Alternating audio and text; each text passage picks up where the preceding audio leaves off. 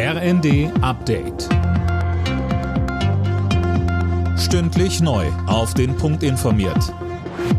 Ich bin Mia Hehn. Guten Abend.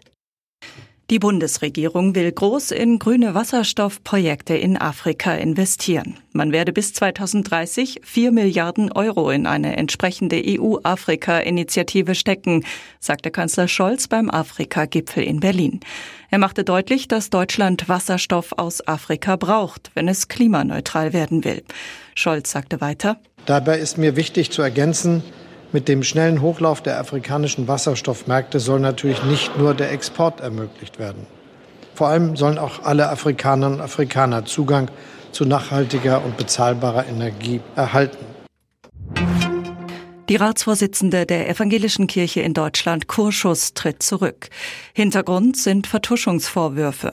Kurschus soll bereits vor vielen Jahren als Gemeindepfarrerin von Missbrauchsvorwürfen gegen einen Kirchenmitarbeiter gewusst, diese aber nicht gemeldet haben. Kurschus bestreitet das. Die Hamburger Bischöfin Fers übernimmt nun kommissarisch den Ratsvorsitz bis zu einer Neuwahl. Nach Dutzenden Bombendrohungen gegen Schulen und Behörden Land auf, Land ab hat die Polizei jetzt zwei Verdächtige ermittelt.